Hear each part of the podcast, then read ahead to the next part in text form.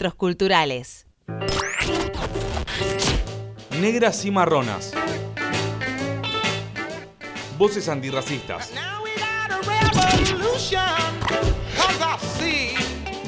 Jueves de 18 a 20 horas.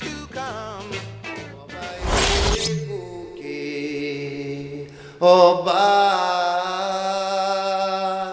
oba ekoke, oba unlaleu, oba ekoke, oba nixeca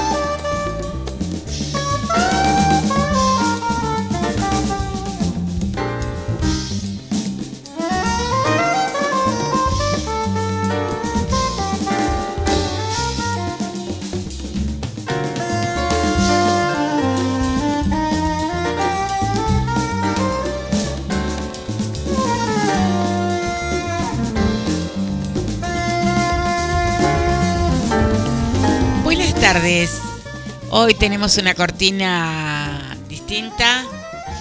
Eh, de acá a octubre vamos a tener estas cortinas este, que nos sugiere nuestra compañera hermana Bere.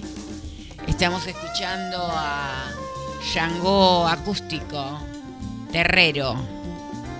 Disfruten porque cada jueves vamos a ir escuchando siempre este tipo de temas. Estamos pidiendo a nuestros orillas este, que nos vayan encaminando para, eh, no sé, que nos alivie tanto pesar después de las pasos, realmente. Y bueno, justo acá estamos con una visita, eh, Malungo, libro. Buenas tardes Buenas tardes. Que este casualmente, causalmente, ¿Qué? él el año pasado también estuvo para estas fechas. Ahí nos saluda Alberto Ibarra, ¿Quién es Alberto Ibarra? este un folclorólogo, Ah, mira. no sé, ¿Trabaja acá él o no? él trabaja acá.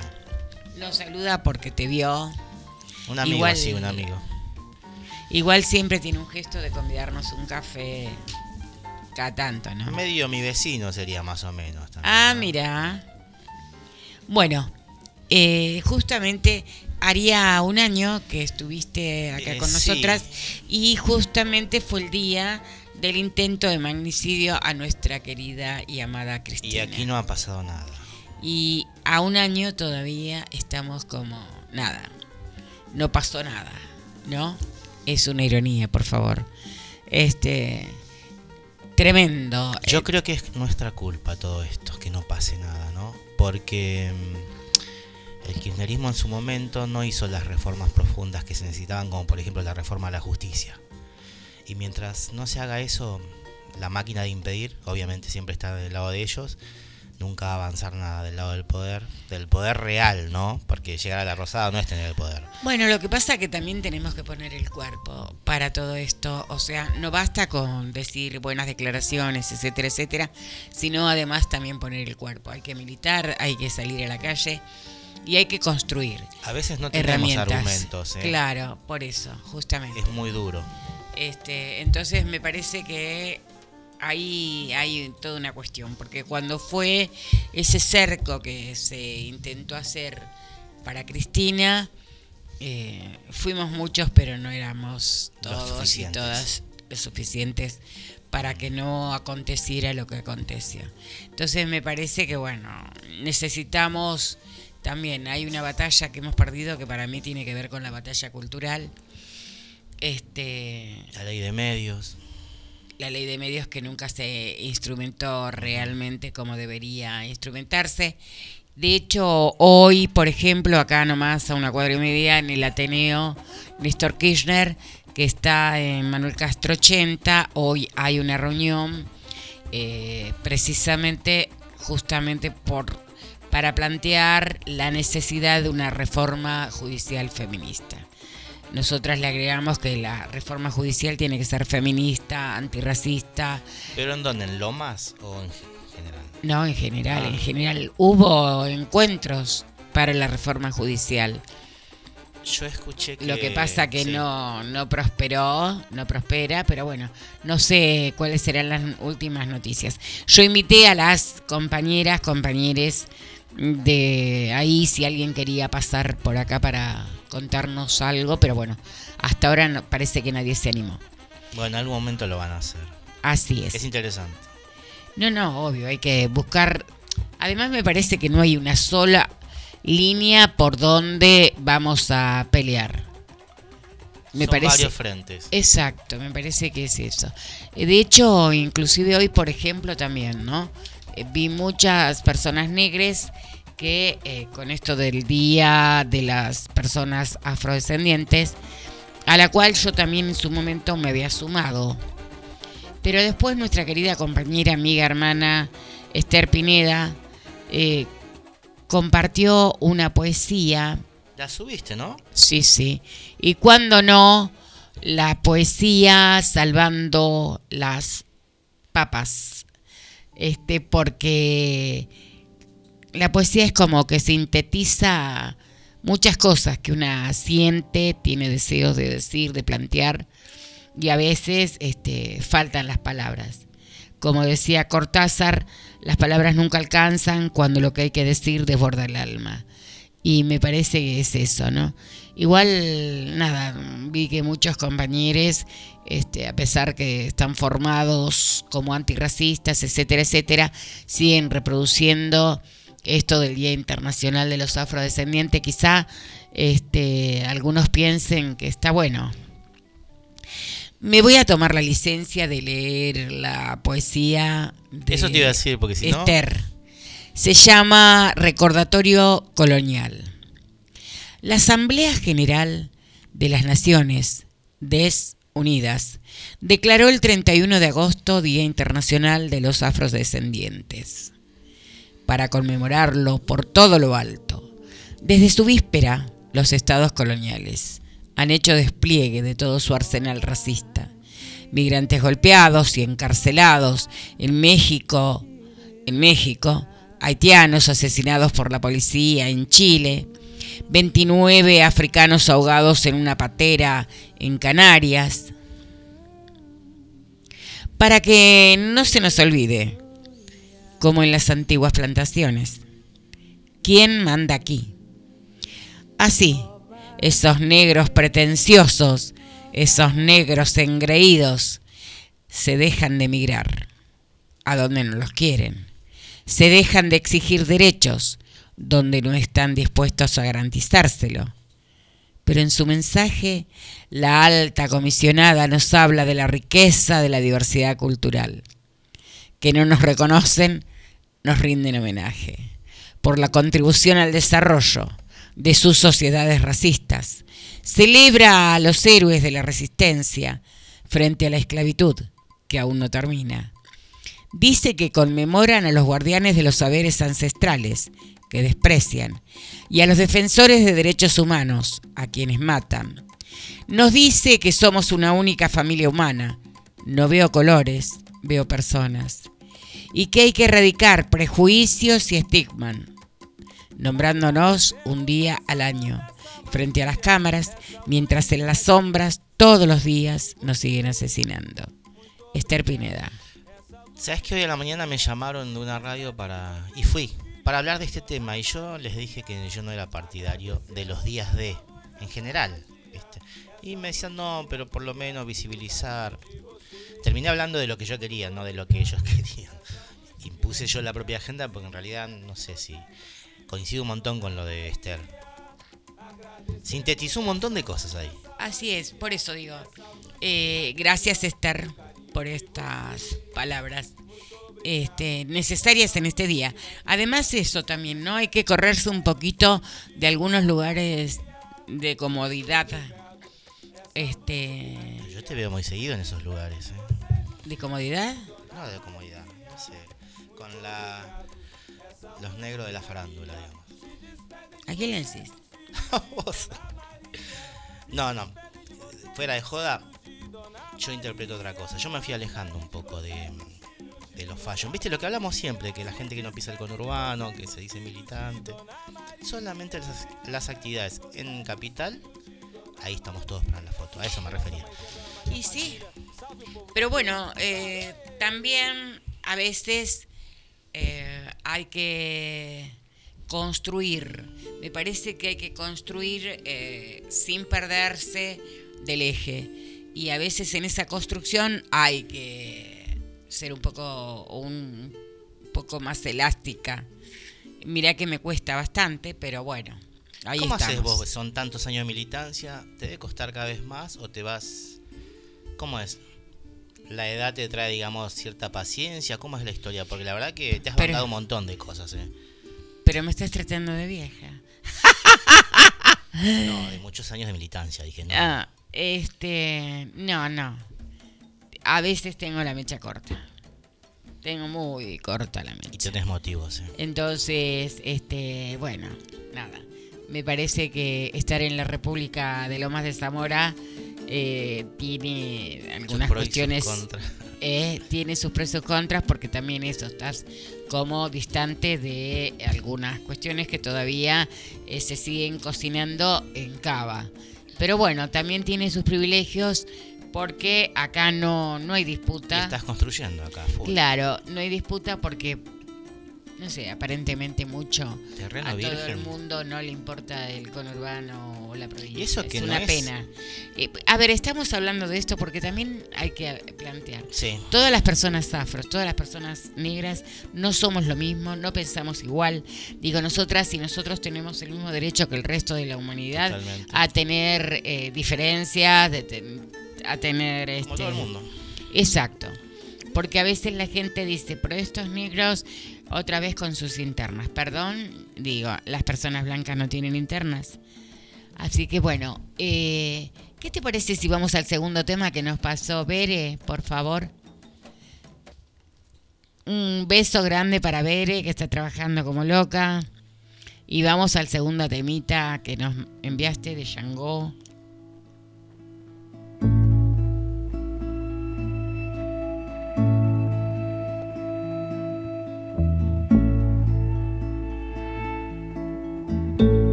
parece legal geno com sobo ai kunguma moriso moriso moria ruim caô de sobo. Oca, oca, oca, oca, bicileca, o de no có Sobo, ai cugumá Morizô, morizô. Moria unha caô Cabecile, sagi sobo É Etiokuê Dos Lunda de Ingolaieto Sopo é Jeji Achante Fon. Sopo é Taomé. Sopo é Beni.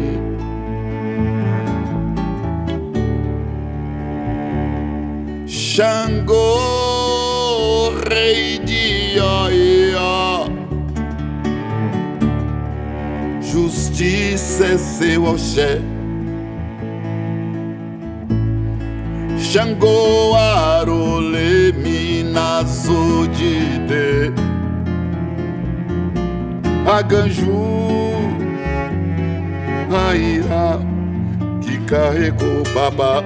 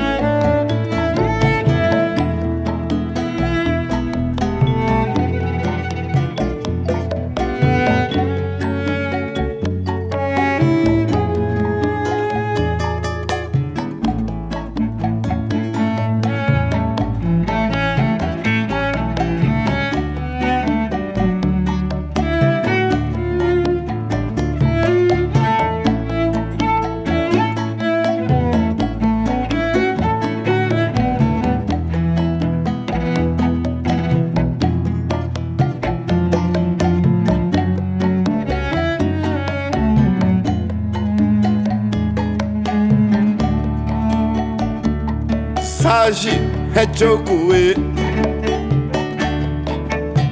Das lundas do Angola Yeto Soboé Jeje Rachante Fon Soboé é sou Boé Beni.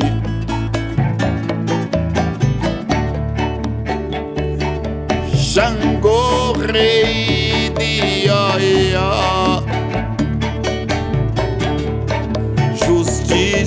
Seu oxé Xangô, arole, minas, odide Aganju, Aira, que carregou babá. Caô, caô, caô, caô, cabeçile caô.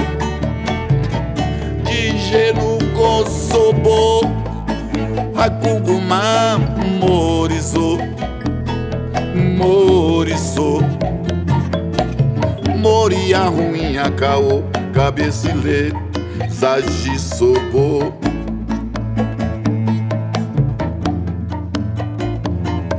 Caô cabecilê. Caô cabecilê. silly.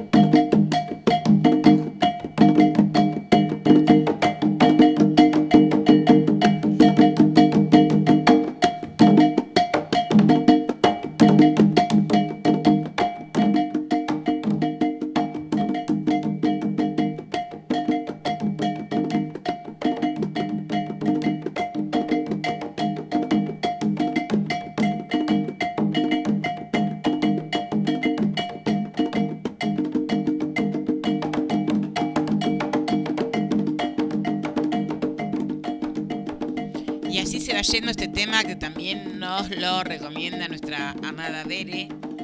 El grupo se llama Shango. Eh, claro, Shango es una deidad afro. Sí, obvio.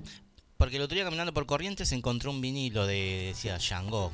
Y escrito así, viste, con SH, no con X. Ah, así es. No Sí. si eran los mismos. De- no, este es con X. Porque este es este de Brasil. El, el grupo.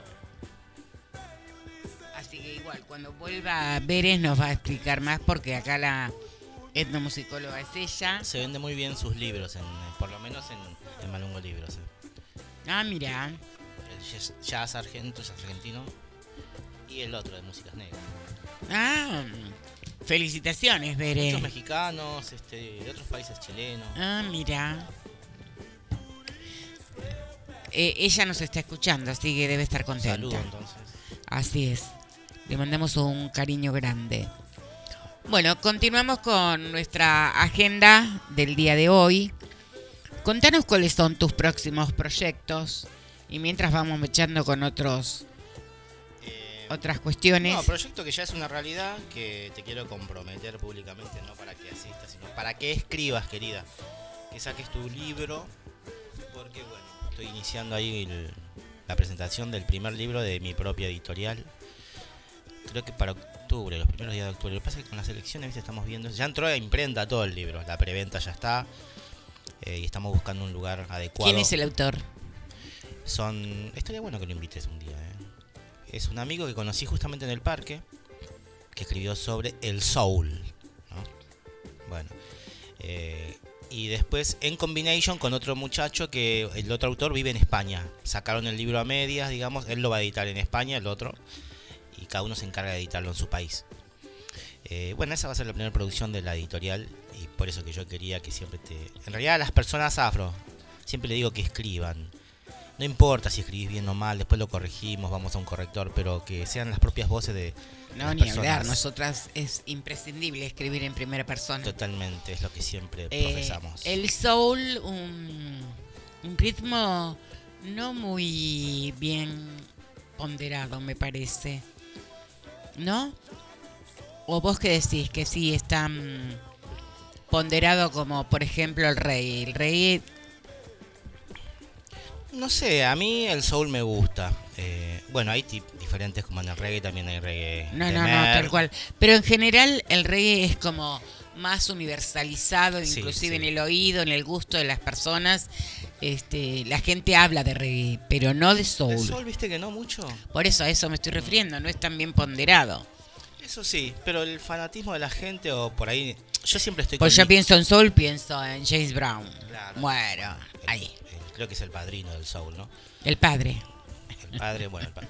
Sí, también.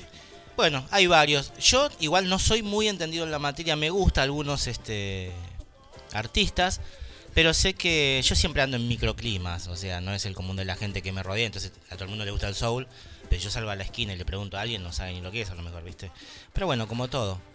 En su momento me pasaba con el reggae también, en los 80, 90 cuando hablábamos y no, no encontramos a nadie, ¿viste? hasta que después se masificó, por lo menos acá en la Argentina. Eh, bueno, eso, y después se viene mi propio libro ya, que también está ahí, lo estoy terminando.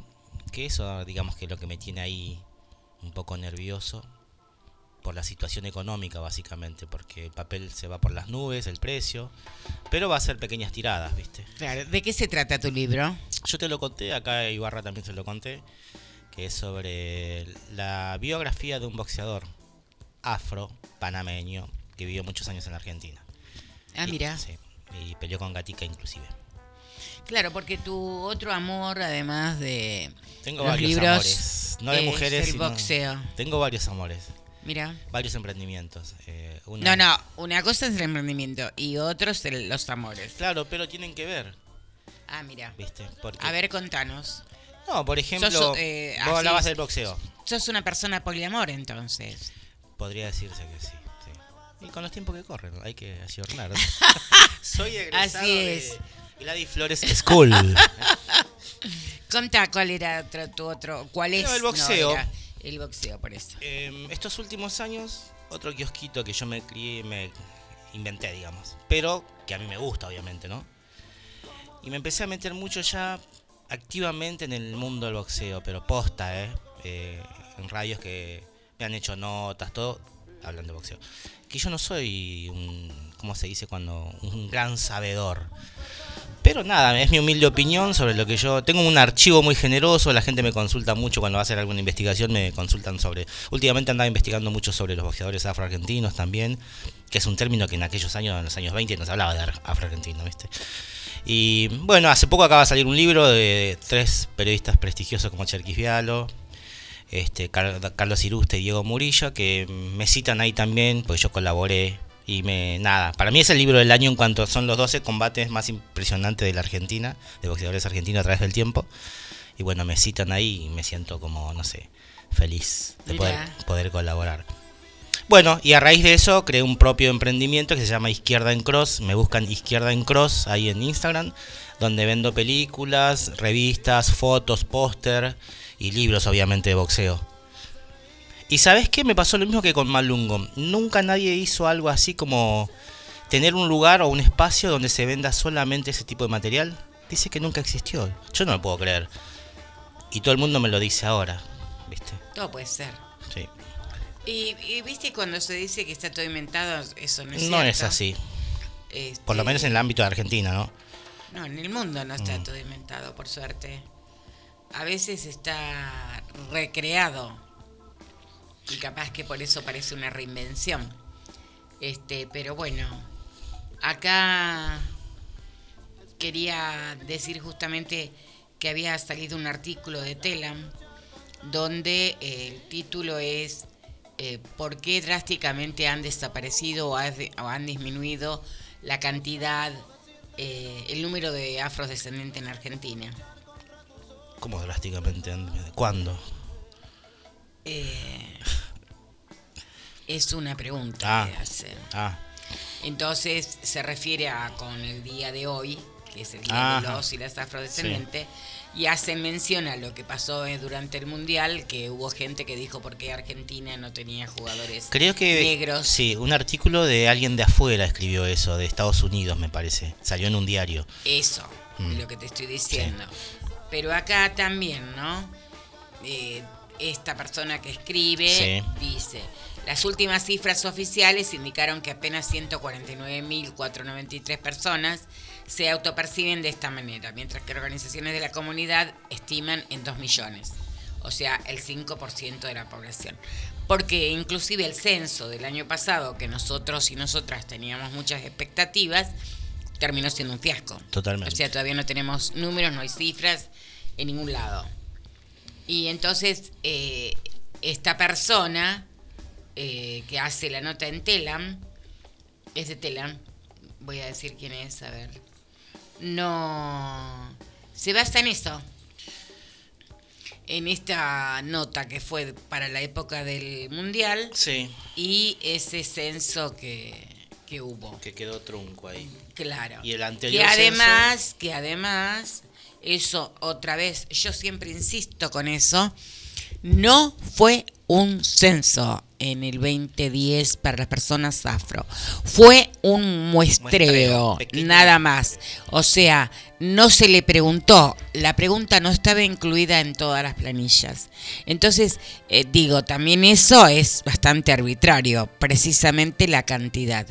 Yo cuando siguen insistiendo con que somos 149... No son reales esos números. No, de ninguna manera. Entonces esto... Eh, todo puede ser cuestionado siempre. ¿No? Por suerte. Este, hoy tenemos de todo, además de que estamos con Malungo contando sus amores. Mira vos el tipo, ¿no? Contando sus amores. Y no se pone ni colorado para decir que tiene poliamor. ¿Cuál otro? Hay amor. ¿Cuál era el otro proyecto? El otro amor que decís vos. El otro amor lo voy a estar viendo el sábado. Villa Crespo, ahí cerca del parque. Em, yo voy a un encuentro camisetero, se llama, ¿no? Y ¿Qué es eso? El encuentro camisetero es coleccionistas de camisetas de fútbol, donde intercambian, venden, sortean eh, de todo el mundo las camisetas. Y vienen muchos este, coleccionistas también venezolanos, colombianos y bueno, argentinos obviamente. Y yo un día fui como público invitado, porque yo doné unos libros para sortear y me di cuenta que ahí faltaba literatura. No afro, sino que literatura, ya que estamos temáticos, libros de, de cosas de fútbol. Dije, che, no me puedo poner una mesa acá con libros de fútbol. Me dijeron, lo vamos a elevar a la comisión. Después me aprobaron y ya estuve en uno y ahora voy a estar el, En el segundo. en el segundo. Que no es el segundo, sino No, es no. el noveno. Entonces se llama, yo le puse, yo no sé si, bueno, vos, no sé, tu hijo creo que jugó en los Andes, ¿no? ¿Sí? Bueno, como yo soy de San Lorenzo, lo único que- cristiano que tengo, católico que tengo, em, yo le puse, viste, hay una jugada que se llama la bicicleta, que es una jugada que no la hace cualquier jugador, creo que ni Maradona la hacía. Uno de esos jugadores en la década del 60 se llamaba Fischer, el lobo Fischer, un santiagueño. Entonces él hacía mucho la bicicleta, que era una jugada que él hacía. Entonces yo a mi emprendimiento le puse la bicicleta de Fischer, por él, ¿viste? En, homen- Mira. en homenaje a él. Así que bueno. Nada, está, me conecté con mucha gente de Brasil, con mucha gente de Sudamérica y, Brasil también es Sudamérica. No, y del resto de Sudamérica. No, Sudamérica, te quería decir. En general. Claro, en claro. general, toda- no toda América, sino Sudamérica. ¿no? Mira. Eh, que habla hispana más que nada, y bueno, y Brasil no. Pero otra otra puerta que se abrió ahí, otro mundo. Porque tengo en el, no sé si en el futuro, si me va a dar el tiempo, si me muero antes, este, quiero hacer un libro sobre la historia de todos los jugadores afro del club, nada más, de San Lorenzo nada más. Entonces, ¿Y vos decís que ha tenido jugadores afros? sí, sí. Ah, mira, que se reconocían o que presumimos. Eh, no, algunos se reconocían y después otros no, porque bueno, igual esto es más acá en el tiempo también. Claro, claro. Pero después hubo jugadores afroargentinos que hoy sabemos que son afroargentinos y que en su momento ellos hablaban del tema porque me conecté con las familias también. Y quedó ahí trunco, quedó ahí stand-by ese proyecto. Y tendría que ir a los archivos del club también. Bueno, siempre con la negritud, ¿no? Oíme una cosa, ¿querés poner algún temita? ¿Estás pensando en qué tema te gustaría escuchar? Te había pasado yo, ¿eh? A ver. ¿Tiken? ¿No te gusta Tiken? Sí, amo. ¿Por qué no contás la historia esa cuando fuiste? Yo me quedé enamorada de él. ¿Pero qué pasó? ¿Fuiste y Fui no a- estaba? No, no, no. El que no estaba, que estaba de gira, Alfa era Blondie. Alfa Blondie. Ah. Eh, yo fui a una playa en Costa de Marfil que se llama Villa Rasta. Y tiene kilómetros y kilómetros. Y solamente viven Rastafaris. Este. ¿Qué te dijeron ahí? No, nada. Fascinados. Porque no había otras personas que no fueran ellos, ellos de ahí. ¿Entendés? Y además, eh, claramente para ellos inclusive, yo no soy europea, no tengo el tipo de la persona Claro. europea. O sea, no soy negra, tal cual ellos, pero tampoco les doy el europea. No les quedaba claro de dónde era. ¿Qué pasó? Te decía y yo les con- gustaban mis rastas. Ah, con Facuoli te decía, ¿qué pasó? No, no. Bueno, y entonces iba caminando un día ahí en esa playa y venía así un tipo con una estampa. Igual ahí hay, hay hombres muy Sí. hermosos. ¿Pero Rasta? Rastas, todos sí. rastas, todos rastas. Eh, Es, Vila Rasta se llama. Este. Yo me lo quedé mirando así y entonces. Este. Un. ¿Vos con quién estabas? Con los músicos que yo siempre estaba. Ah, con un grupo de músicos De allá, sí. de allá. Y entonces yo me quedé mirándolo así, porque es muy llamativo su estampa. negro, azul. Sí, eh, como todos ahí. Este, y entonces uno me dijo, es Tiken. ¿Qué ticket? No, no, yo me morí. ¿Era? Era Tiken. Una foto y me tiro. No, no, porque ya... Los guardaespaldas. Seguida, qué sé yo, no sé. No me, no me Mide dio- dos me dio metros. ¿no? pudor. Mide dos metros más o No menos. Es inmenso. Pero además, eso, eh, quedé así como. Me paralicé Mira. de no ir así. mm, Dije, Cholula. no, claro. Mm. No me pintó la cholula ahí, no sé. Y debe tener una presencia, ¿no? Pero tiene una presencia imponente realmente. Y, y es más, en algunas cosas quizá me gusta casi más que Alfa. No sé, no, nunca fui así como de seguir la discografía o así minuciosamente de los dos, ¿no? No, yo Porque sí. me gusta también Alfa. No, Alfa lo fui a ver varias veces. Tiene una casa que parece una mezquita. Ah, mira. Lo fui a ver varias Tengo veces. fotos de la casa de Sí, me habías justamente. mostrado, creo. Pero este, Bueno. cuando descubrí a Tiken Jaffa Wally dije, me gustó más. Por eso digo, no, es regroso él.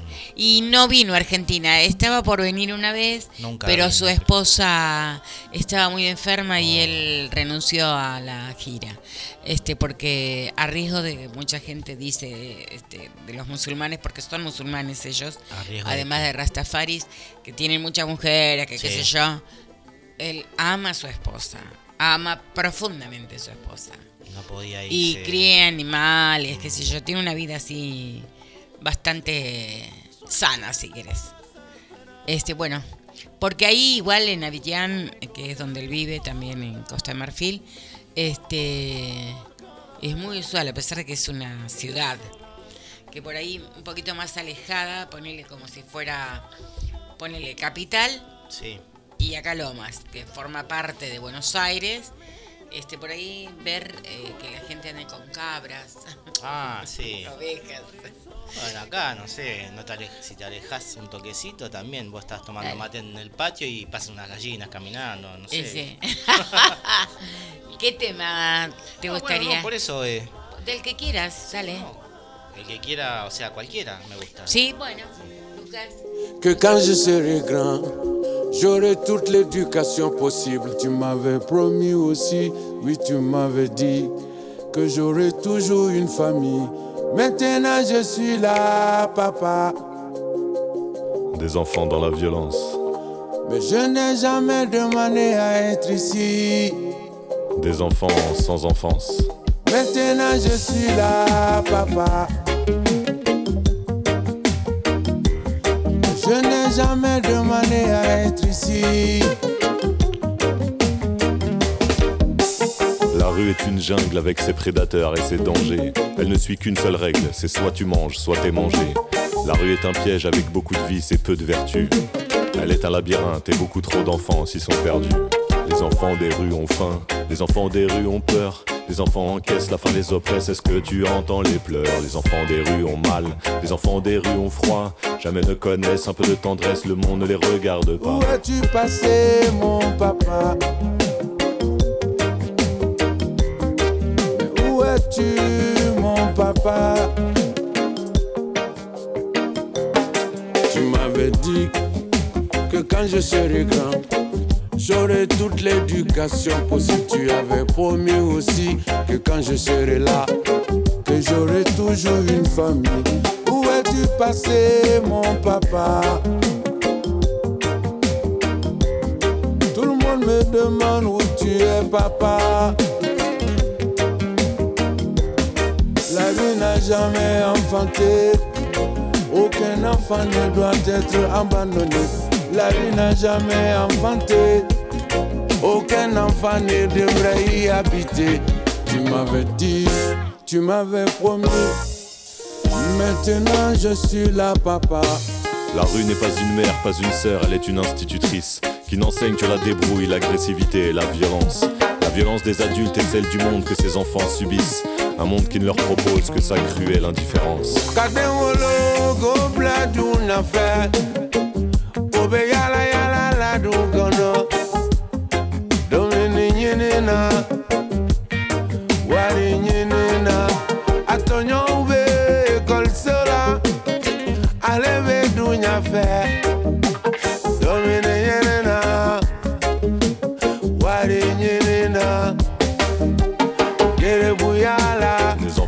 l'innocence. Des enfants en souffrance. Des enfants dans la violence. Des enfants sans enfance.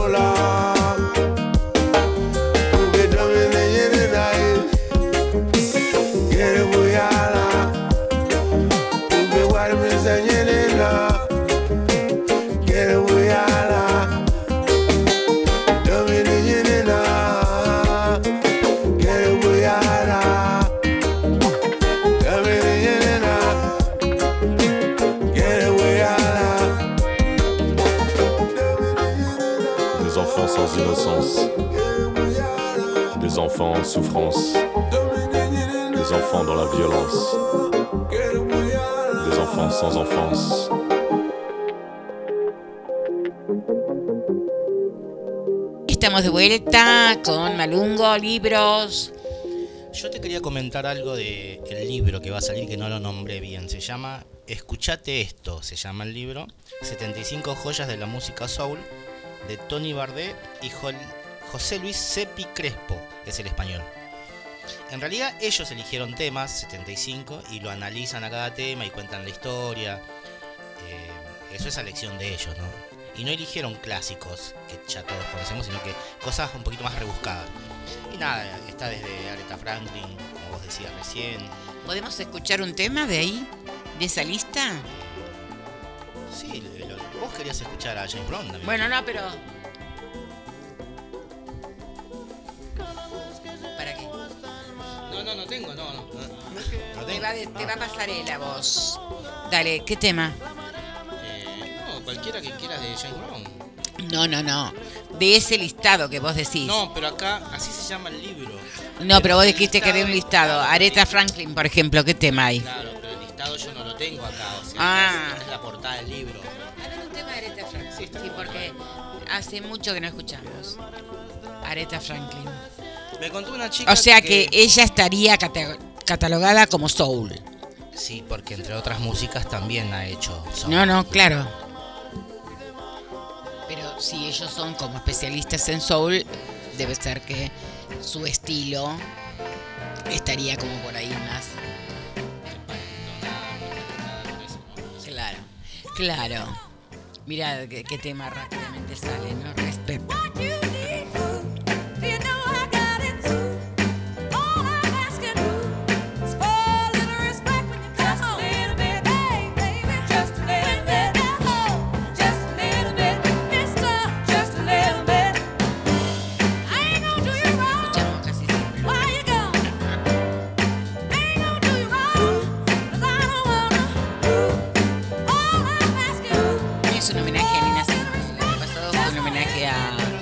Miriam. También va, está Nina, hay un tema de Nina,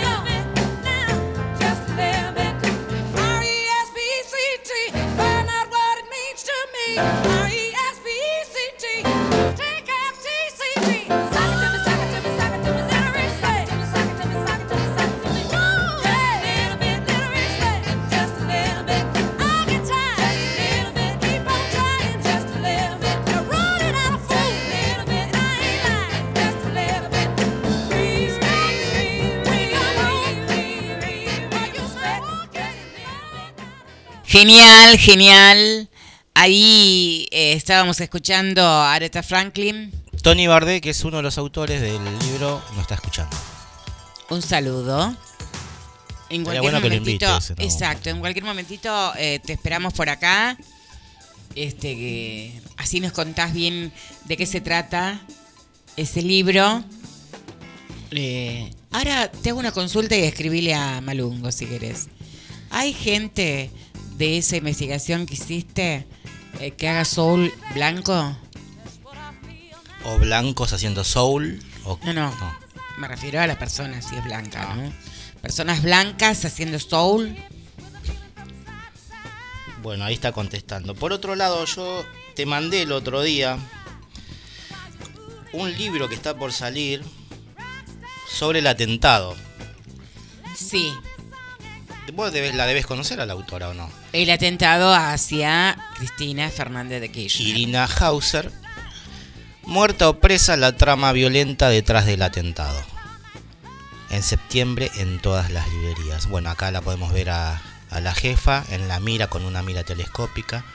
La verdad que es muy, la- es esa tapa. es muy lamentable lo que lo que pasó, lo que sigue pasando. El panorama es muy blanco, se ve muy blanco en el futuro, ¿no? ¿Cómo lo ves vos? Absolutamente. absolutamente blanco se ve. Y no hay nada que lo que pare esta ola derechista. Sí, nosotros, nosotras, por favor, no soy tan derrotista, vamos a pararlo de alguna manera.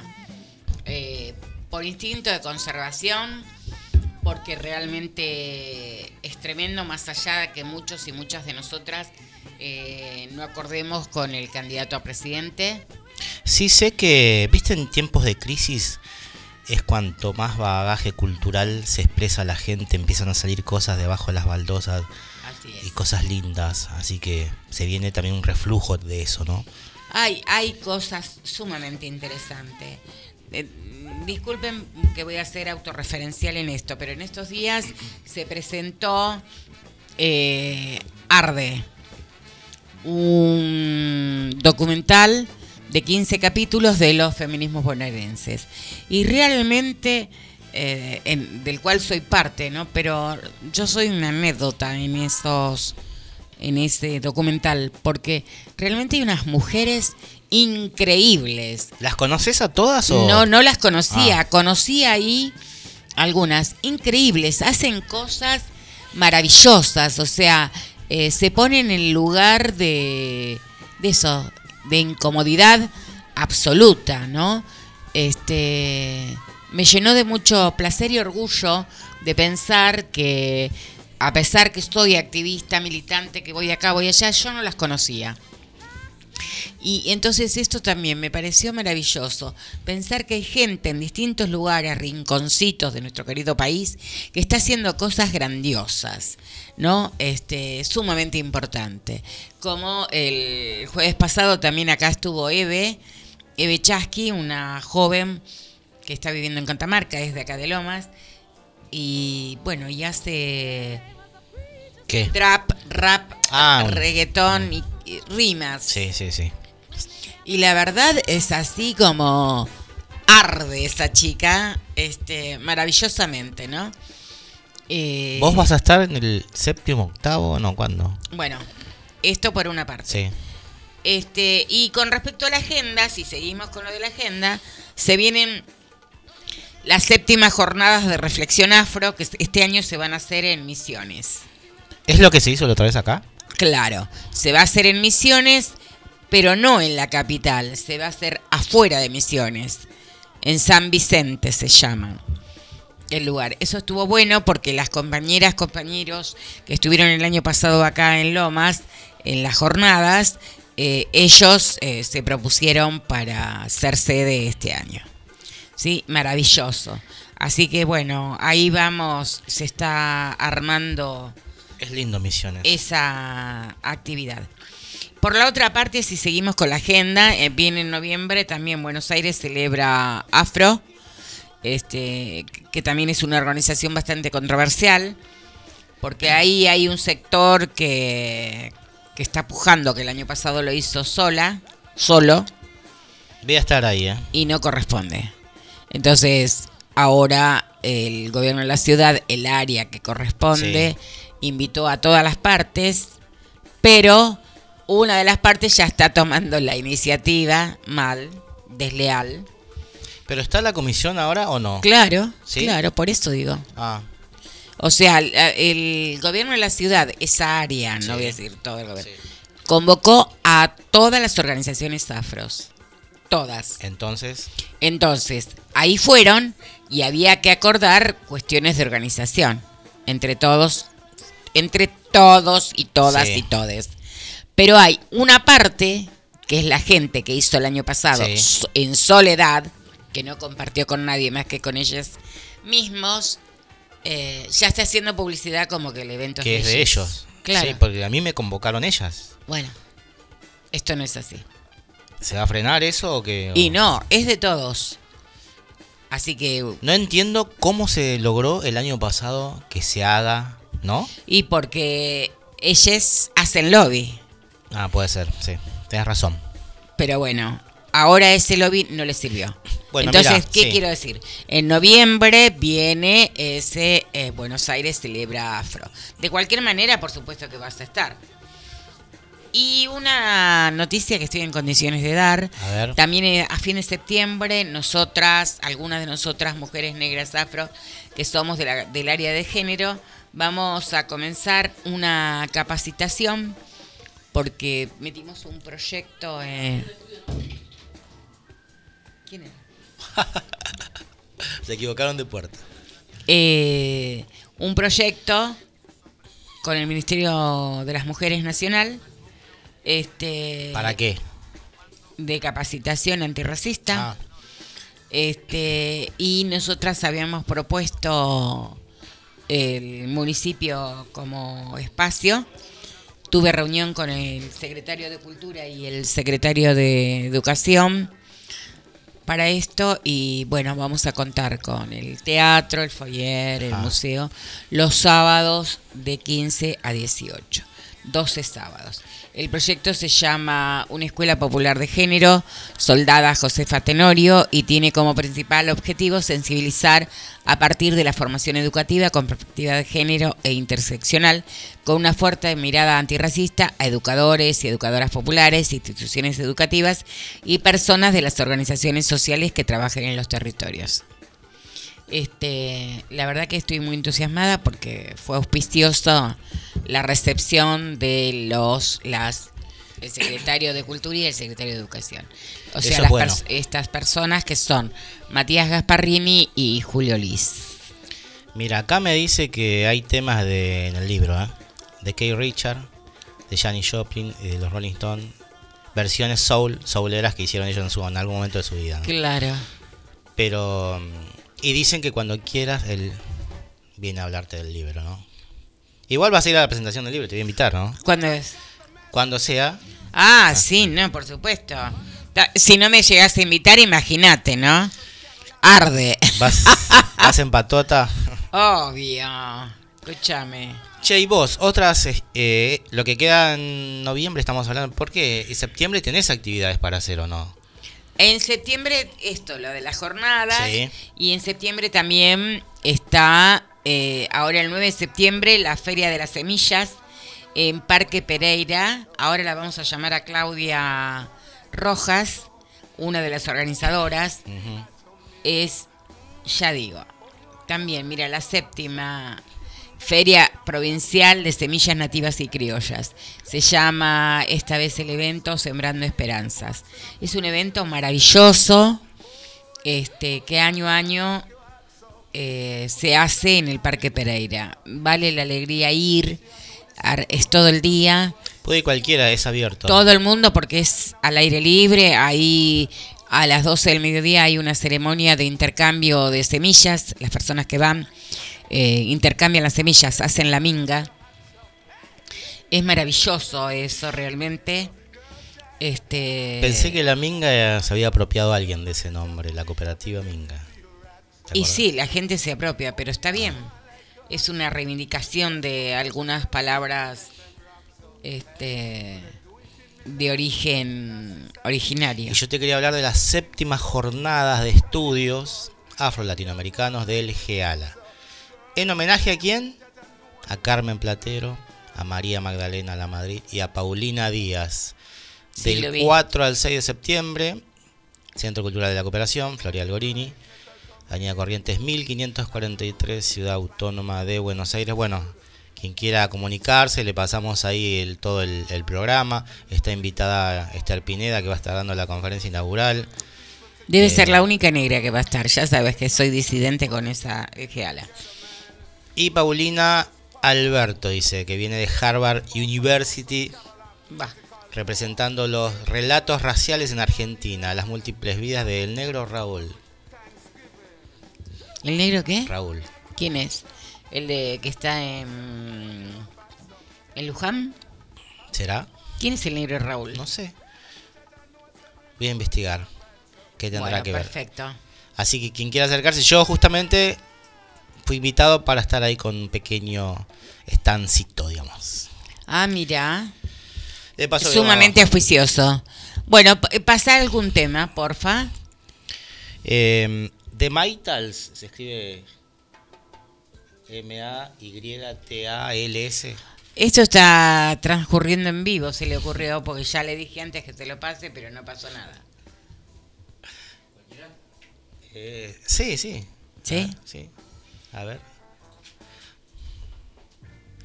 Bueno, cuando volvemos de ese temita, vamos a llamar a Claudia.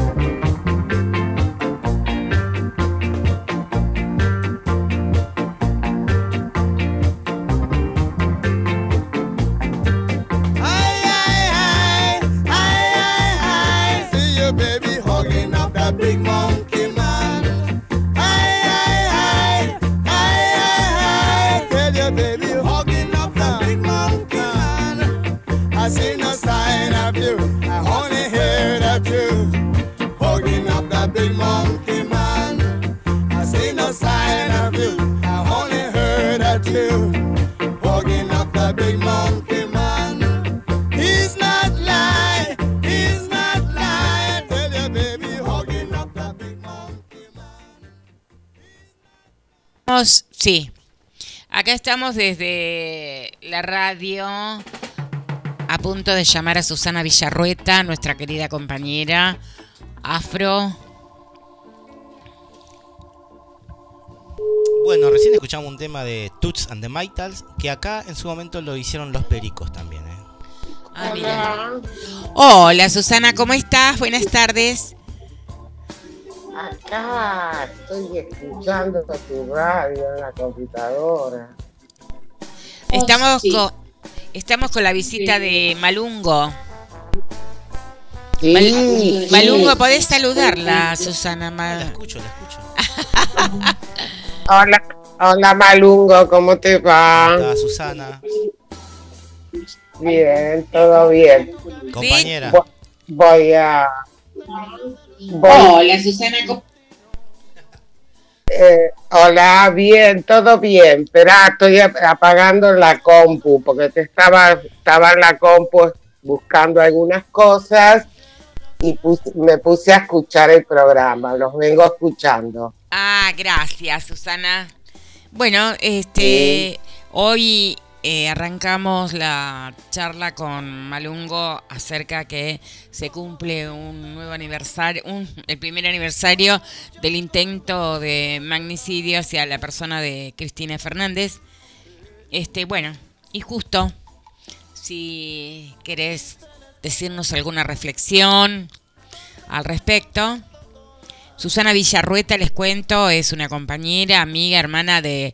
Estuvimos juntas en una grupa eh, tema, Tema. Tertuliana Mujeres Afro-Latinoamericanas, es parte del movimiento afro en Argentina, es psicóloga, es vecina es del conurbano bonaerense.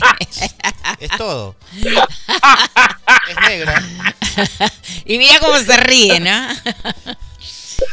Yo antes le había pedido más letra para su currículum, pero ella estuvo ahí como este un poco ¿Qué? Está ocupada. claro, sí, bueno. no. No, no, bueno, viste, este, nada, te voy a charlar con vos, me propusiste, me has invitado, pero me siento un poco en deuda con vos. Entonces, este, sabes que no me gustan los flashes a mí. Este, y bueno, nada, me presento, soy Susana, soy, soy bastantes cosas a la vez. Así es. eso. Yo, yo no me trato en la medida eh, de lo posible y aparte quizás es una enseñanza también de, del tiempo que uno no, no es una sola cosa, sino que va siendo distintas cosas, ¿no? Así es. Este, eso. Entre, por eso soy psicóloga, soy mamá, soy estudiante, este, nada, fui migrante en algún momento, ya ahora no lo soy más. Eh, nada, muchas cosas. Maravilloso. Y soy afro, y soy, y soy afro, soy afro también. Así es. Eh, a veces ponemos el énfasis en términos de, cuando te decía lo del currículum, porque eh, como no te ven, no te conocen, y, y además Claro, este, la, esta es la cuestión del estereotipo, este, muchas veces se subestima eh, a nosotras las personas afro como que, bueno, somos Doña Rosa, Doña Pichi, Doña qué sé yo. Y también somos Bueno, Doña no, Rosa, Doña Pichi, etcétera, etcétera. Pero también Claro. somos, como vos decís, un montón de otras cosas. Y también tenemos, Claro, nombre, bueno. también tenemos nombre y apellido. Este, Bueno, porque eh, en, en, en- en lo, si querés, en lo académico, bueno, sí, soy licenciada en psicología hace muchos años, con formación hospitalaria, soy diplomada en género y derecho de las mujeres, y bueno, y estoy, he terminado de cursar más o menos recientemente una maestría, un, de estudios interdisciplinarios de la subjetividad y tengo que afrontar el, el gran tema de la tesis. Pero bueno, eso va a esperar Ah, todavía. Genial. Todavía no empezó. Qué maravilla Este, que eh, con los años igual eh, no pierdas tu estadio de estudiante. Eso es maravilloso. Mira, mira, creo que fundamentalmente este último estudio eh, tuvo que ver con, con, de algún modo un recorrido, ¿no? Es decir, con preguntas de un recorrido de vida, de un recorrido de estudio, de un recorrido de haber trabajado en derechos humanos, de un recorrido de activismo en relación a las mujeres afro, este, fundamentalmente en Argentina. Bueno, como dijiste, fuimos compañeras de, de una grupa que, que creo que marcó caminos Así es. ¿viste? Marcó caminos y, y bueno, y a- dio la posibilidad de apertura, ¿no? Sí, para mí estos días, perdón, estos días mencionaba que para mí el 31 primer encuentro de mujeres en Rosario fue un hito del cual, está, del cual surgimos varias grupas eh, y ahora la asamblea está reciente en, en el recinto de diputados. Me parece que como que son estos hitos, ¿no? Eh, la conformación de tema y todos los encuentros en Tierra Violeta de las conversadoras negras han fortalecido, si querés, ese nacimiento de las distintas grupas en el 31 primer Hola. encuentro. Hola. Hola, hola. Te escucho, Susana. Sí, sí, no, coincido con vos, coincido con vos. Esto es, eh, bueno, yo como psicóloga eh, me fijo en los procesos, sí, eso es fundamental y bueno, has marcado por aquí mojones de un proceso este, que fue muy importante. Bueno, la, la asamblea aquella en Rosario y los estaba escuchando. pues, la lectura que hiciste de la nota de Telam. Este, y recordaba, bueno, trabajé también muchos años en la Secretaría de Derechos Humanos y me acuerdo que habíamos hecho una investigación sobre afro- afroargentinos que no, no salió a la luz, pero era muy interesante en la cual, por ejemplo, yo una de las cosas que planteaba era que cada vez iba a haber más afroargentinos. Claro. menos. Da por tierra lo que dice esto de Telan, porque el encabezado Ah, es claro. así como tendencioso. Claro, sí, sí, no sé si tendencioso, en todo caso tiene que ver con el desconocimiento, me bueno, parece. sí, fuera del aire dije, Eh, ¿qué dije? La ignorancia genera Sí, algunas cuestiones. Sí, sí. Sí, sí, creo que tiene que ver con el desconocimiento y con, con bueno, y con que con lo que hablamos por ahí en otros ámbitos muchas veces, este, de la historia, ¿no? De lo que es la historia argentina y, y de tener determinados, mira, justo yo estaba en la computadora, pues decía, lo estaba escuchando, porque bueno, tengo que hacer un trabajo y estaba buscando material en las carpetas que uno tiene en las computadoras.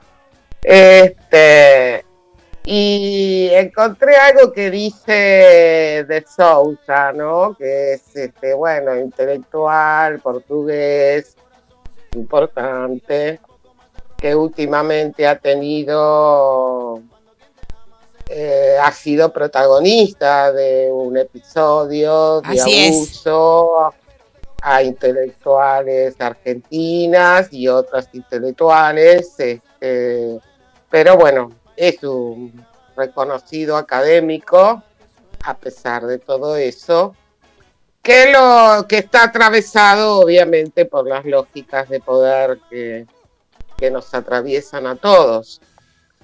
Este, pero sí dice algo que, que realmente me parece importante, como son, dice, parte de las raíces están en los conceptos que hemos heredado para analizar o evaluar el mundo en que vivimos.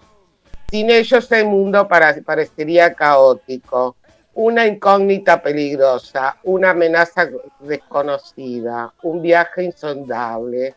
los conceptos nunca retratan exactamente nuestras vivencias, ya que estas son mucho más diversas y variables que las que sirven de base a conceptos dominantes. Y lo relacionaba con lo que vos habías leído de Esther Pineda, ¿no? Ah, sí. Este, eh, porque, bueno, porque Pineda usa otro criterio, precisamente usa las vivencias, no los conceptos dominantes. Así es. ¿Y Eh, cuál es tu apreciación acerca de eso, de la celebración de este día?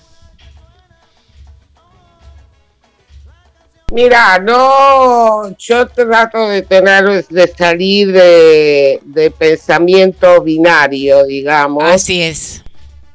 De que está bien o que está mal, ¿viste? Este, en realidad que exista ese día políticamente este, es, eh, es producto de lo que pasó en Durban, ¿sí?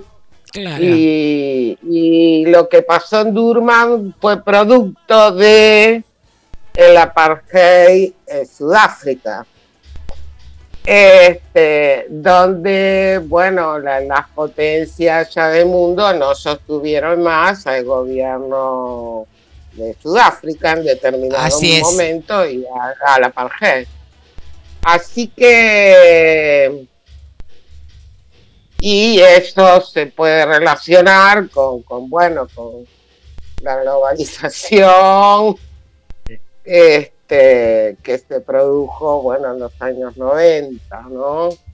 Y con teorías de multiculturalismo, ¿viste? Donde ahí se abrió, de algún modo, este, a reconocimiento de este, determinada parte de la población mundial en general y entre ellos los, los afro y los africanos, en definitiva, ¿no? Así es. Eh, Todo esto, ¿qué pasó eh, con lo que íbamos a hablar de, digamos, de Cris? Ah, no, ahora le preguntamos, porque bueno, eh, son muchos temas que tenemos hoy, estamos con demasiados temas quizás, este, y acá Malungo se sigue preguntando, No, que no se vaya ¿Qué sin dejar su que no reflexión. digas, eh, que no te vayas sin, sin este, decirnos tu reflexión acerca de este, este aniversario. la de de- Cristina, Sí, la de Cristina, sí, sí, y mira, lo de Cristina me parece una aberración, es una aberración, es, eh, en realidad yo te diría que esa es una opinión personal, viste, de, de- de mi propia reflexión, de algún modo, no, no sé si es así, digamos que era algo anunciado de algún modo. Así es. Cristina, Cristina es alguien que es una mujer extremadamente inteligente, eh, una mujer que combatió el poder y entonces eso es inadmisible desde ningún punto de vista, si querés hablarlo desde el punto de vista de mujer, de por qué es mujer, este, y desde su punto de vista, desde su posición política, tampoco es inadmisible. Así es. Digamos, ella se, se atrevió a meterse con factores de poder. Y encima como Eh, mujer. La condición de mujer. ¿Cómo? La condición de mujer fue un agravante, además. Porque se metió en cuestiones Claro, que ni no, siquiera no, no. varones se metían. No, no, no, no. Su condición de mujer es fundamental. Así Eso es. es. fundamental. Este, y por otro lado, digamos, el gobierno de Macri, eh, desde el punto de vista de Macri, de lo que se propuso, fue muy exitoso Así es. en el, en el sentido de que rompió, fragmentó la sociedad, rompió los lazos, culturalmente hizo un desastre, más allá de lo que sabemos económico y demás, este, subjetivamente eh, nos, nos destrozó. Así es. Creó sentido común, un nuevo sentido común. ¿no? Claro, el peor de los sentidos. Susana, Eh, te tenemos que dejar porque acá están ensayando. Los jueves es nuestro gran problema, Calvario. que eh, encima son bandas de rock. Ah, mira qué bien, Digo, mira qué bien. Y entonces, se, rock, se entonces. escucha de fondo eh, la batería y todo lo demás. Y escúchame, eh, Ok. ¿qué te gustaría escuchar? Así, ¿qué te- ¿con qué tema musical te gustaría que te despidiéramos? Y además te ya te comprometo. Ismael, Ismael, Ismael, Ismael Lo, Ay, África. Ismael Lo. Sí, ya sé, pero eh, ¿qué ¿Lo tema? conoces? Sí, sí, pero ¿qué tema? ¿Te gusta África de él? Y, a ver, cualquier, cualquiera de él, cualquiera Bueno, de Ismael exacto, Lo. Sí, sí, me encanta él.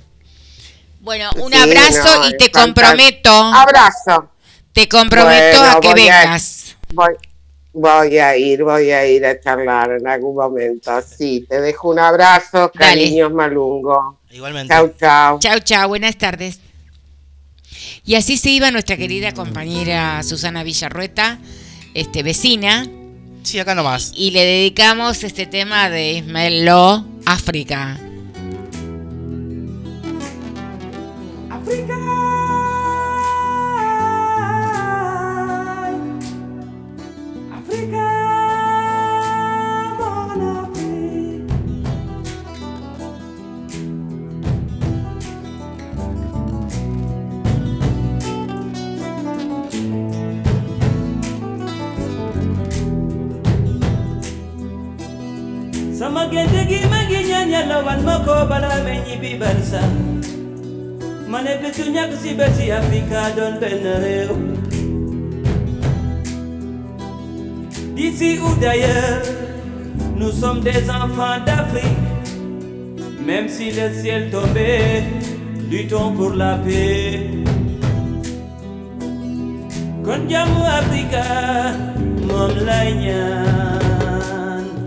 ndi jamu africa moisunyu natange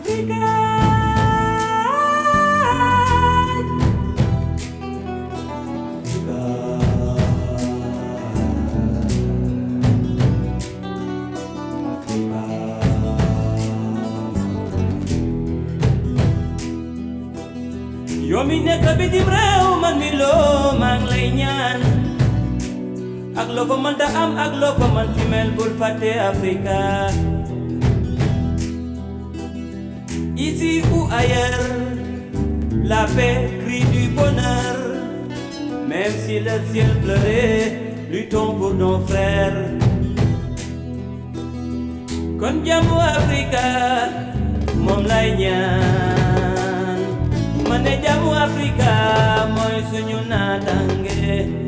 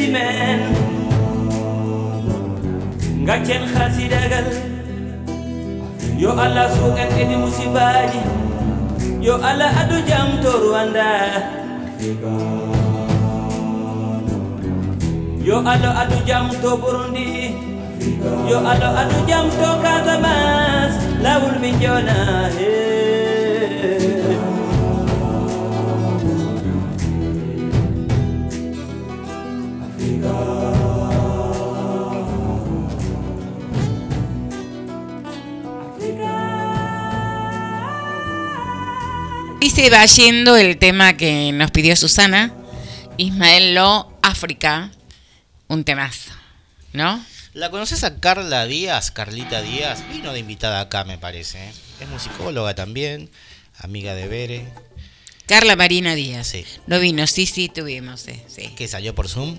Eh, sí. Bueno, está, está escuchando y le mando un saludo.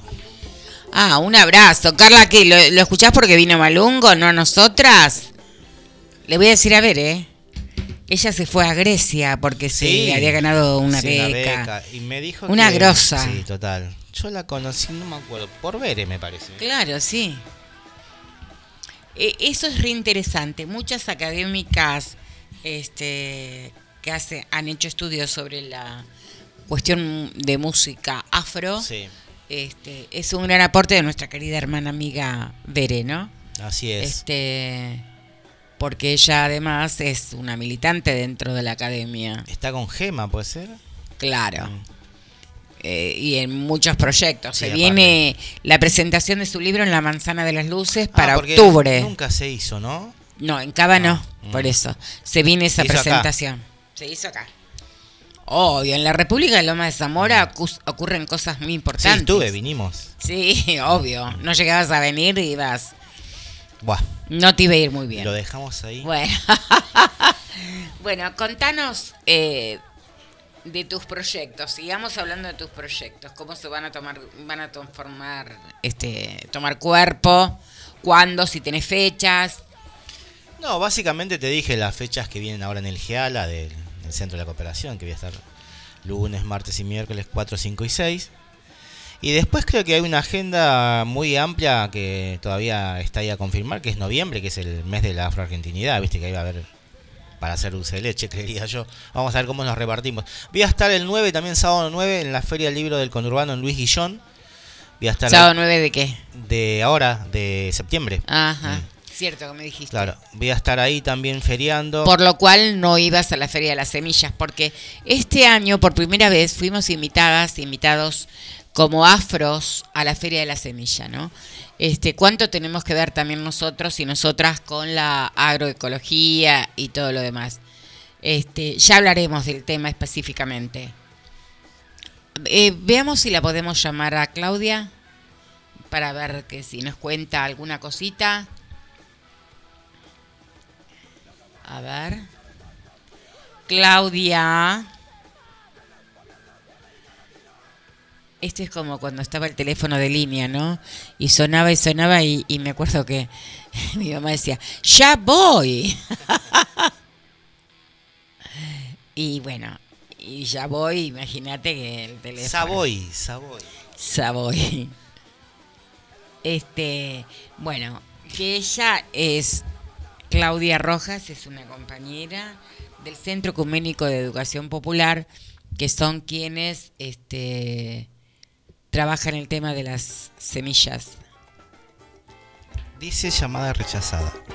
Te rechazo, sigue en viaje, entonces ya está. Bueno, No, lo que te quería decir es otra cosa que. Nada, es un. como un cariño al alma que a veces que vos bien lo sabes cuando te reconocen, depende de quién te reconozca. Eh, está bueno también que tengas cierto reconocimiento por tu militancia, obviamente, no por no, cualquier pavada, uno, ¿no? por supuesto. Claro. Porque uno en realidad no lo hace buscando ese reconocimiento, pero de vez en cuando que alguien repare en vos y, vea que es valioso lo que estás haciendo, está bueno. Por eso llegó el momento, estos últimos tiempos. Hoy, por ejemplo, no sé qué pasó, me invitaron de tres programas y uno es este, el segundo ahora de acá estoy yendo a Afrofuturistas, que es otro programa nuevo que comenzó, que lo sigo yo también cada tanto junto con los, el podcast Negrura, que también me invitaron la otra vez, que decidí no participar, que un día vamos a hablar por qué. Bueno, ¿por qué un día hoy no? Se puede. Este, cuando me dijeron de tratar el, iban a tratar el tema de los afroargentinos, Ah, ah, afroargentinas. vi eso, sí. Bueno. Y se hizo. Ahora falta que den la Ya salió, ya la segunda- salió. Claro, pero falta la segunda parte. Ajá. Y yo iba a estar integrando también ahí ese panel, pero no, no quise estar por el tema este de las controversias y las cosas que suceden con algo que nosotros también discutimos mucho a nivel interno, que es el, lo del tronco colonial y esa historia, ¿viste? Bueno, entonces yo dije, mira, la verdad que a esta altura de mi vida no quiero estar discutiendo boludeces, que no son boludeces, por ahí, hay gente que por ahí sí está convencida de algo y bueno, nada, dale para adelante. Yo hay algunas cosas que no concuerdo y dije, no, no sé. Porque hay un dilema que yo tengo cuando me piden eh, los pergaminos que demuestre eh, mi linaje de negrura, digamos, ¿viste? Entonces yo digo, mira, yo no soy ni del tronco colonial, a ni de mí acá, me han ni de pedido allá. carnet de ancestralidad. Claro, digo, yo soy negro villero. ¿Cuál es la puerta? ¿Dónde me atienden al negro villero? Porque negro soy villero, ¿no? Entonces no quiero entrar en esa de sos del tronco, no sos, sos argentino, mm, si descienden tus ancestros de esclavizado, bueno, toda esa historia mm, no, no quiero entrar ahí. Bueno, y le dije a, a Tichel, que es la que hace el programa, el podcast con audiovisual, que no tenía ganas de estar discutiendo estas cosas. No sé si lo tocó, no lo tocó al tema del tronco colonial todavía. Dije, porque el negro o los negros me ven a mí como no negro y el blanco a mí me ve como negro. Entonces no soy de aquí, no soy de allá. Estar dando explicaciones sobre esto y estar demostrando que uno es negro, ¿entendés? Es, como, es raro todo. Entonces no me quiero pelear más con nadie. Hace unos años ya que decidí eh, pensar más en el emprendimiento. Inclusive yo hoy también lo aclaré a esto. Yo estoy distanciado de todas las conducciones de los eh, colectivos afro. No con sus militantes, que son los que consumen los productos que yo vendo y a los cuales yo ayudo si puedo. Dándole hasta donando libros o lo que sea. Porque ellos no tienen nada que ver. Pero las conducciones dejan a veces bastante que desear y bueno, no me quería meter mucho en eso. Por eso decidí dar un paso al costado y dije, mira, invita y dije también quién podría estar para hablar. Y bueno, salió muy bueno el programa, lo vi, lo escuché, también lo vi, me gustó. Y se viene la segunda parte que va a estar buena también. Y le agradezco a Tichelle que me haya invitado. Bueno, ella entendió, me dijo que se encontró con muchas de estas cuestiones. De la, Viste que el día del tronco colonial, el afro-argentino tronco colonial es un día. El afro-argentino, el 8 de noviembre, y el otro es otro día, ¿viste? Así es. No me parece que todo eso sume. Es lo que siempre Bueno, hablamos. acá tenemos el compromiso este año eh, de la actividad de noviembre. Va a ser una semana. Así que anda preparándote alguno de esos días. Este, ¿Te van a dar el estar. recinto, el escenario? Sí, sí, Ah, sí, sí. Bueno. Así que ahí vamos a estar. Eh, ya está invitado Medio Mundo Candome, por supuesto. Obvio, la Y rompió sí- la otra vez, ¿eh? No, ni hablar, todo el mundo estaba re Nos feliz. tuvieron que echar porque si no Sí, seguíamos. no, ni hablar, se merecen, se merecen el escenario. Realmente, compañeros, compañeras maravillosos. Esas versiones del rock nacional, No, pero hecho candombe, no, no, terrible. Morimos. Realmente todavía la gente dice el nivel re grosos. Y como canta aquí, Y nuestra Kissy, amada, bellísima, esa mujer, este, Vengo hablando mucho últimamente con ella. una grosa, realmente. Aparte es bellísima. Nosotras estamos así como muy enamoradas de ella, realmente este, preciosa. Habíamos quedado en ver en algún momento trabajar la cuestión de la estética. Ah, las está bueno. negras. Este, próximamente va a venir, eh, van a venir algunas chicas que hacen trenzas negras, obvio. Este, para hablar de esta cuestión de la estética, del pelo. la y- violencia estética hoy acaba de Ah, fallecer ¿Viste? Silvina Luna. Así es. Terrible lo que pasa. Que yo no seguí el, el tema de ella.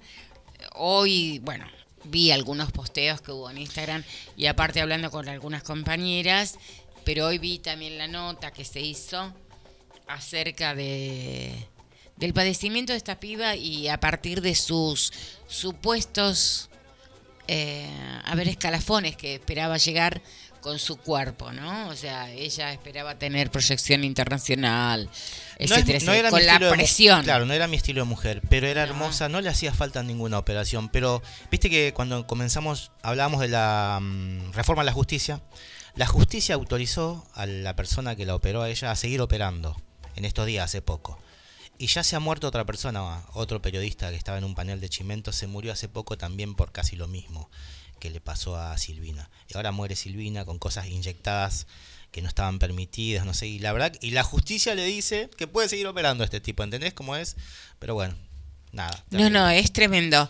Eh, pero aparte la cuestión estética, ¿no? La presión de la estética de ser lo que no sos, de aparentar lo que no sos. Lo o- que- o, o de tener lo que no tenés naturalmente. Lo que la, Digo, la naturaleza no te lo dio, Claro. no te lo dio, qué sé yo. Claro, y después esta cuestión, ¿no? Tanto hablábamos también de la ley de medios y cuánto tiene que ver esto, los medios lo que instalan un tipo de persona este que dista muchas veces de las personas reales. ¿Sabes que ayer me crucé con la pareja esta que tuvo una historia ahí en el subte de originarios? Sí. ¿Sabes que me los crucé por el congreso? Andaban ahí caminando ellos, pero nada.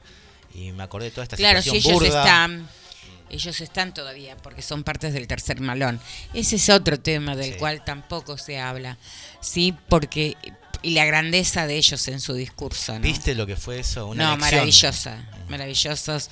Este, ¿cuánto tenemos para aprender? Totalmente. Y hablando de eso, Sí. justamente hoy me encontré con un relato que me gustó, tomando en cuenta lo que ellos le plantearon a esta pseudo periodista. La movilera. la movilera esa, ¿no? De un relato africano, ¿no? Dice, cuando un anciano o anciana africana, narradora, que ellos tienen mucho en cuenta el relato, ll- llega al final de un cuento, pone su mano en el suelo, perdón, para que otra u otro se lleve la historia. Cada final es un comienzo. Y ahí es una historia que nace otra vez. ¿No? Y así se abrazan quien habla y quien escucha.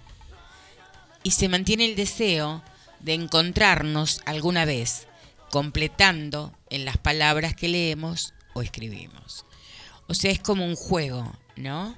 Cuando pongo la mano, yo terminé el relato, pongo la mano y vos comenzás otro. Ah, ahí está. La posta, me das la posta.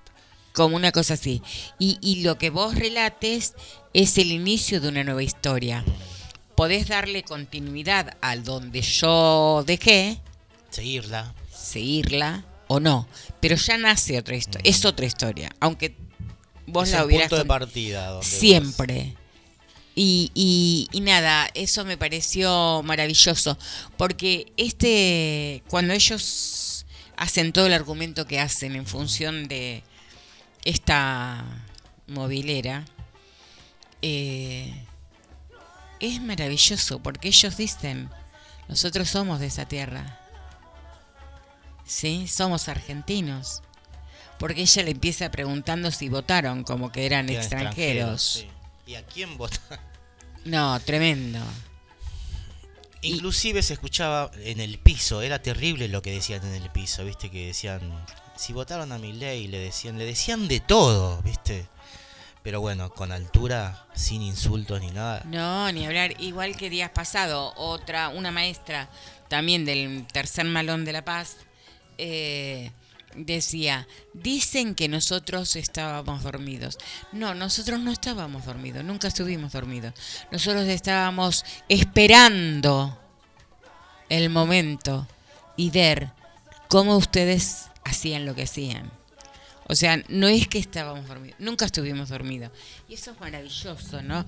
Porque siempre se piensa, primero que también negamos que en Argentina ya casi tampoco no hay negros, no hay indios, no hay nadie. No hay racismo ni nada. No, no, este, pero El- luego sí. decimos, si hay un indio, alguien que se reconoce indígena, decimos que es extranjero, rápidamente, siempre.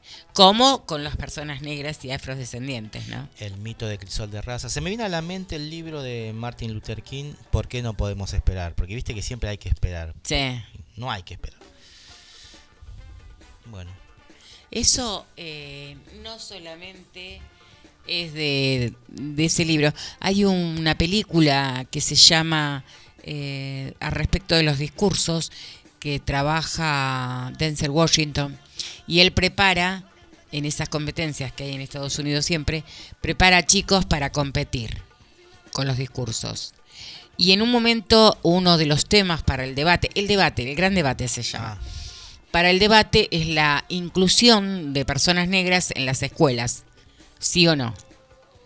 Entonces justamente la voy a ver, ¿eh? una de las niñas dice, ¿por qué hay que esperar? No, el tiempo soy, Tiempo es ahora. así es. Es verdad. Entonces, todo tiene que ver con todo. Volvemos también a lo que hablaba Susana, hacía la reflexión de cómo llegamos al, 30 y- al 31 de agosto como el Día de los Afrodescendientes. Bueno, hace un año yo estuve Como acá, es ¿eh? un hecho político, Mm. este, bueno, lo podemos tomar así, como lo que ha sido Durban, ¿no? Algunos compañeros dijeron entramos siendo negros, salimos siendo afrodescendientes, este, y muchas veces es como determinan esos fueros internacionales, como dice Esther Pineda, quienes nos maltratan, nos maltratan, nos ningunean, nos, etcétera, etcétera. O sea, clasificaron con otro nombre ahora. claro. Eso fue lo que pasó en definitiva. Claro. Entonces, bueno, el es- diseño se está terminando el año que viene, creo que se termina. No hubo No crees. avance. El año que viene se termina y se está peleando por la declaración de otro diseño. Vamos a pasar de diseño en diseño. Y como decía en algún momento, vos que te gusta el box, Cassius Clay, cuando se Mohamed niega. Ali, perdón, Mohamed Ali. Mohamed Ali. Perdón. Eh, Mohamed Ali, cuando lo amenazan que va a ir preso porque él se niega de, a ir a la guerra de Vietnam, él dice, ¿me querés meter preso? Meteme. Nosotros hace más de cuatro siglos que estamos, encarcelados. Entonces, este, bueno, no es poca cosa eso. No. El rey de la dialéctica, junto con Malcolm, ¿no? Así es. Entre otros. Y pensar que dicen que era más belicoso que Malcolm. Sí. Bueno, a ver, ¿qué temita nos dedicás en el medio de la batería que suena de fondo? La batería. ¿Qué, qué hay? ¿Cacerolazo? ¿Qué carancho hay? Em, yo me gustaría. ¿Viste? Burning, Spear, Burning. Burning y después Spear. Creo que es. Un genio. ¿Aparece? Sí. No sé qué puede ser. Hi Him. ¿Puede ser Him? Hay uno que diga Him. H-I-M, no. Bueno, a ver. Sí, ahí está. Sí. Está Selassie en el caballo, ¿viste?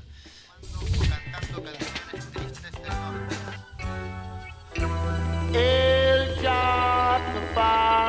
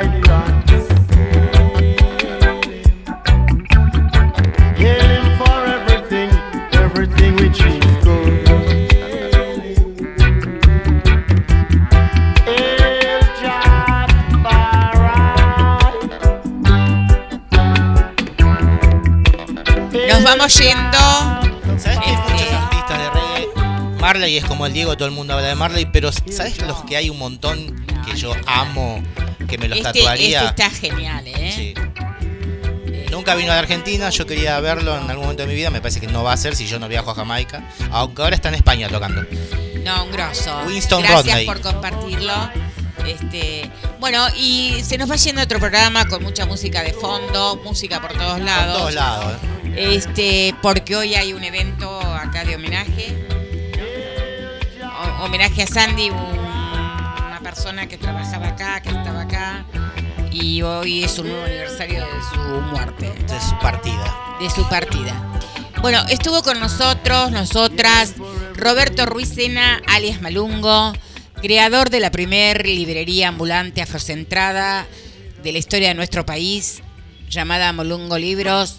En noviembre estará cumpliendo 11 años. Coordinador general de la publicación trimestral, trimestral Página De Negra la cual vos formás parte. revista de la cual tengo el honor de formar parte en el formato papel.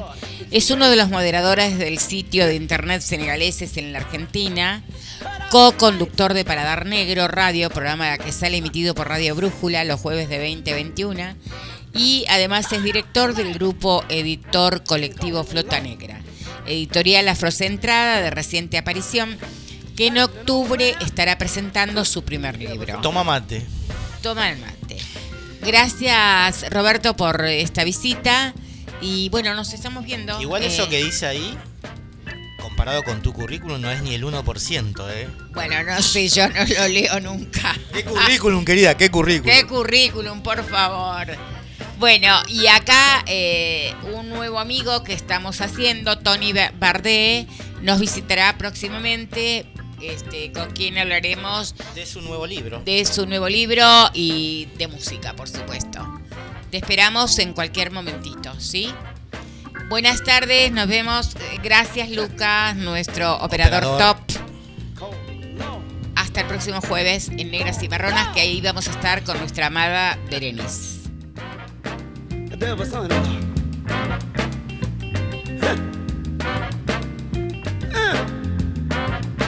Bring on the juice. Bring on the juice. Bring on the juice. Bring on the juice.